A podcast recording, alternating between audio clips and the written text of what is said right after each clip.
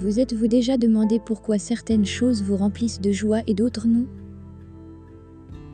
Les choses que vous ressentez sont liées à une partie importante et essentielle de vous. Bien sûr, vous ne pouvez pas vivre uniquement de sentiments. Vous êtes également capable de raisonner, et cette capacité vous mènera très loin. Mais faites attention à ces sentiments. Écoutez ce qu'ils ont à dire. Ils ne sont pas destinés à vous contrôler. Ils sont là pour vous guider vers le meilleur de vous-même.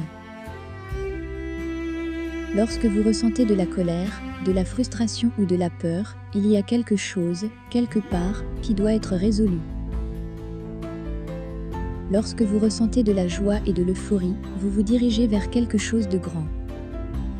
Tempérez vos sentiments avec vos pensées et développez vos pensées avec vos sentiments.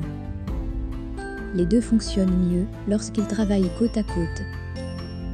Dans vos pensées se trouve la sagesse de votre esprit, dans vos sentiments, vous trouverez la sagesse de votre cœur. Faites attention aux deux et progressez régulièrement vers votre propre grandeur.